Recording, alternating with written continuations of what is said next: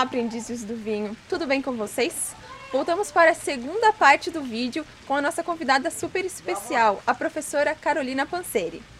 Hoje ela vai falar sobre a nova indicação de procedência que saiu em Santa Catarina, a indicação de procedência Vinhos de Altitude de Santa Catarina. Agradecemos mais uma vez a participação dela aqui no nosso canal. Então, Carol, para começar o vídeo de hoje, conta pra gente o que é essa indicação de procedência que foi concedida recentemente para Santa Catarina e fala se a história e potencial da região foram importantes para essa conquista. Olá, Milena e amigos do canal Aprendi com o Vinho. Agradeço mais uma vez por estar aqui com vocês. É uma grande honra poder falar sobre a indicação geográfica dos vinhos de altitude de Santa Catarina. O reconhecimento da região produtora foi registrado junto ao INPI como uma indicação de procedência.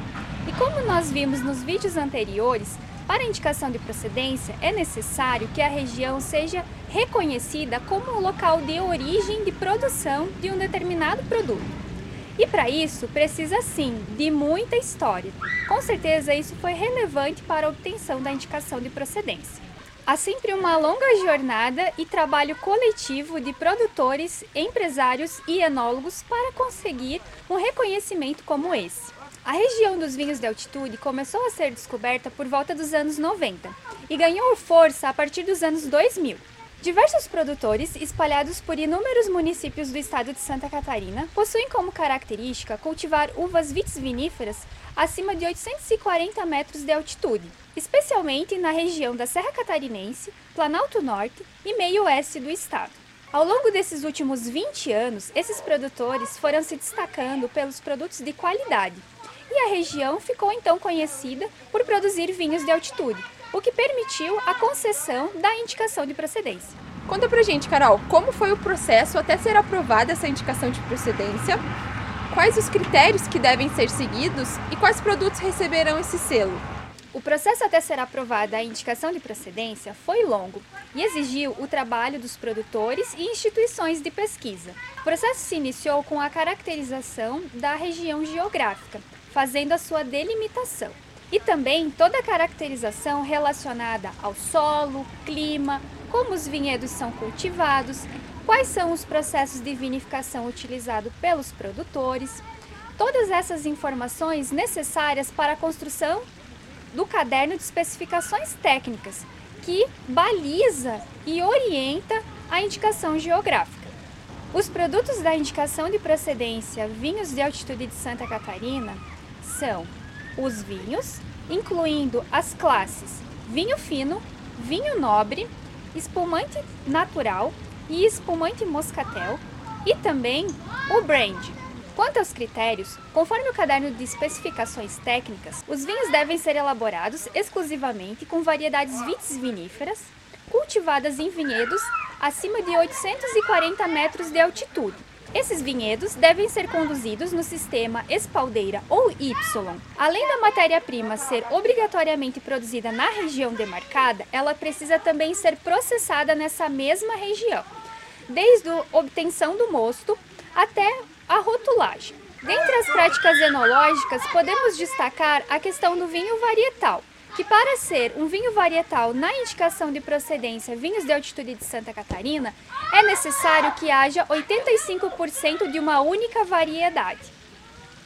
Além disso, são autorizadas como práticas enológicas o uso da barrica de carvalho e também madeiras alternativas. Os vinhos da indicação de procedência, vinhos de altitude de Santa Catarina, podem ser embalados em vidro de diferentes tamanhos, desde 187 ml até 3 litros.